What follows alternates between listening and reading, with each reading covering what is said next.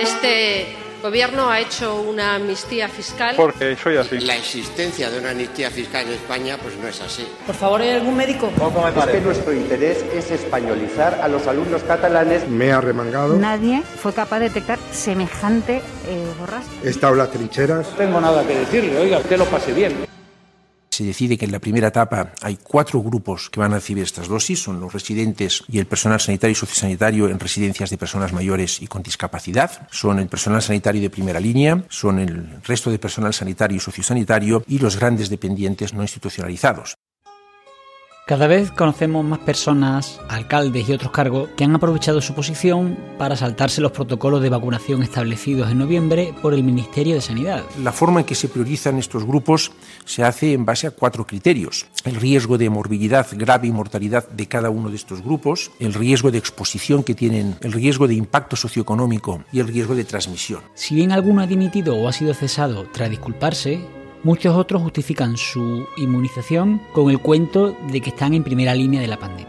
Sin duda, uno de los casos más sonados ha sido el del director del Servicio Murciano de Salud, Manuel Villegas, quien el martes argumentaba que no dimitiría. Respecto a dimisiones, mire, estamos centrados en la pandemia y no buscar ahora mismo distorsionar eh, o huir, que sería lo que podría hacer alguna persona, pero yo no soy de esos. Aún así, pedía disculpas Ah, porque... sí, hay que pedir disculpas como lo he hecho pedir disculpas por, yo no soy de eso porque soy así. pero yo soy así. No porque crea o tenga la, la, convicción de que hemos actuado de mala fe ocultando añadió ese mismo día que todo el personal de la consejería del servicio murciano de salud se había vacunado argumentando que entraba en el protocolo Estas dosis son los residentes y el personal sanitario y sociosanitario en residencias de personas mayores y con discapacidad son el personal sanitario de primera línea son el resto de personal sanitario y sociosanitario y los grandes dependientes no institucionalizados. En esa misma rueda de prensa cambiaba la versión y decía que él se había vacunado porque él es sanitario y porque iba a centro sanitario. No, ¿usted entiende que yo soy sanitario? Eso lo, lo creo que lo entiende, ¿no? Soy sanitario y yo de eso no me puedo desligar. Pedía disculpas, como comentaba porque antes. Soy así. No vaya a ser que la gente que está esperando su vacuna se piense las que disculpas se la las pido porque entiendo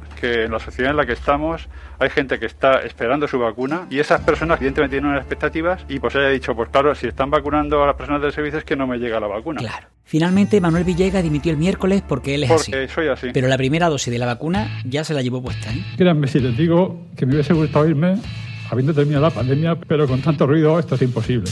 El que no ha dimitido y tampoco ha sido cesado ha sido el consejero de Sanidad de Ceuta, Javier Guerrero, que decía esto a finales de diciembre, cuando las primeras vacunas llegaban a Ceuta. Evidentemente, como toda España, todas las comunidades también tenemos nuestras vacunas para poder vacunar a vacunar eh, a nuestro, a grupo 1, uno, a, a, nuestros mayores y a, nuestros residentes. residentes. Eso, Eso, es lo más importante. importante. O sea, que tenía claro el protocolo de vacunación. Sin embargo, tres semanas después, así ha justificado el haber recibido la vacuna junto a otros nueve trabajadores de la Consejería de Sanidad. Yo he estado en las trincheras, me he arremangado, he estado abajo. Porque soy así. No puede decirme nadie ni criticarme nadie que en un año no he estado luchando en primera línea. Es justo estar y reconocer el trabajo y quizás también pensando en la vulnerabilidad que yo tengo con mi diabetes, con mi corazón, con mi tensión. Bueno, llevo ahí un año, llevo ahí un año y, y esto mis, mis compañeros y mis técnicos son los que más me han apoyado. A pesar de toda esta parrafada y de su intento de justificación, Javier Guerrero, el trinchera, la única persona con diabetes y problemas de corazón de Ceuta, seguro, afirmó que él no quería vacunarse. Sin embargo, a pesar de que el protocolo de sanidad marca que la vacunación es voluntaria, él se vio obligado a hacerlo. Yo no quería vacunarme, yo no quería vacunarme, pero mis técnicos, ellos opinaron que fundamentalmente yo creo que no ha habido ningún incumplimiento, no ha habido ninguna vulnerabilidad, no ha habido ninguna alteración del protocolo. En esa misma rueda de prensa le preguntaron esto. Cuando comenzó la vacunación en las residencias y se dio a conocer cuándo se hizo, ¿por qué cuando ha llegado a la consejería no se ha hecho exactamente ese mismo proceso? Pues no, precisamente quizás no pueda contestarle porque precisamente él se hizo en el hospital militar en un sitio con donde se, había un área de vacunación y no le dimos mayor importancia a mayor publicidad. Simplemente hicimos lo que creíamos en ese momento que, que, teníamos que hacer. Se programó la vacunación y se hizo. No se hizo mayor publicidad, vamos, no, no creímos necesario hacerlo. Javier Guerrero ha perdido esta ocasión para cambiar de mote. Si hubiera difundido un vídeo del momento de su vacunación, Yo no me habría referido a él como el Trincheras, sino como el Biden del Monte Hacho. Él también es así. Porque soy así. Otro grupo de políticos de nivel local, también del PSOE, del PP y de otros partidos minoritarios, han justificado su vacunación a pesar de no estar incluido en el protocolo nacional. Entre ellos he encontrado declaraciones públicas de Carolina Vives y de Chimo Col, matrimonio de alcaldesas, respectivamente del Poblets y el Berger. El día 15, Chimo comentaba en televisión que lo hicieron para incentivar a la, que la gente se vacunara. Para incentivar a la gente a que lo haga ahora, por el debido al temor que hay lo digo tal, lo digo como, como lo siento y como lo sentía. Sin embargo, mantuvieron su vacunación en secreto y no la hicieron pública hasta que la polémica saltó a los medios. Por otro lado, el mismo día 15, Carolina declaraba esto a la cadena Es más, nos dijeron que cuando pasara un tiempo que estuvieran vacunados casi todos, que entonces empezaríamos a decir que nos habíamos vacunado para que vieran que realmente la vacuna era efectiva, que no pasaba nada y que lo que teníamos que hacer era vacunarnos. Se justifican diciendo que alguien le dijo que fueran al centro de salud a ponerse una dosis que de otra manera se iban a, a tirar. No añaden quién les llamó ni por qué no pensaron en dar esa vacuna a cualquier otra persona que lo necesite. No, no, no, no. Quiero decir que cuando. Pero es que, claro, los primeros días, es que los primeros días no están vacunando aquí a nadie más que a los sanitarios. Resulta que es que no se les ocurrió porque no han estado teletrabajando desde marzo.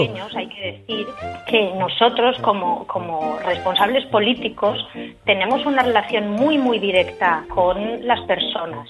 Desde el día 16 de marzo no hemos parado ni un solo minuto de recibir a gente, de ir a ver a gente, de no parar de estar en contacto con la gente. No hemos teletrabajado nunca. Les pasa lo mismo que a la encargada del supermercado de mi barrio. Tampoco ha teletrabajado y aún no ha sido vacunada.